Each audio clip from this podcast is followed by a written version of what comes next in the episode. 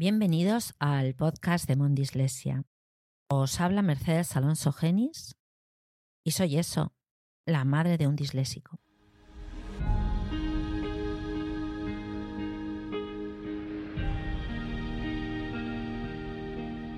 Yo estudié Derecho y ejerzo y me gano la vida como abogada.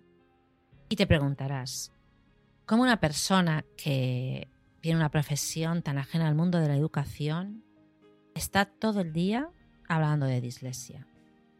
Bueno, si lo pensamos igual sí que tiene algo que ver.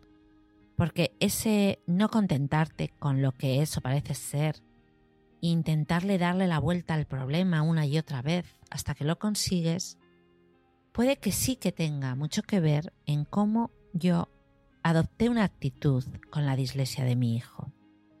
En el año 2005, Ángel fue diagnosticado con dislexia, aunque yo nunca escuché esa palabra. Tenía seis años. Era un niño muy pequeño. Los primeros momentos, como no pueden ser de otra manera, pues estaba llenísima de incertidumbre y bueno, quizá la palabra que mejor me definía era atacada. ¿eh? Era muy consciente de que estábamos delante de una dificultad seria. Mi hijo tenía una dislexia profunda. Desde ese momento yo no sabía cómo podía mi hijo evolucionar, no sabía dónde llegaría. Pero llegase donde llegase, yo quería que fuese feliz. Y yo haría todo lo que estuviese en mi mano por hacérselo lo más fácil posible. Pero, sobre todo, por favor, sin dolor.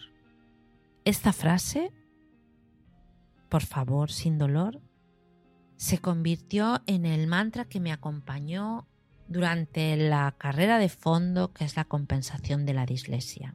Y cuando mi hijo la compensó y cogió él solo sus riendas, yo no me podía quedar con todo lo que había aprendido.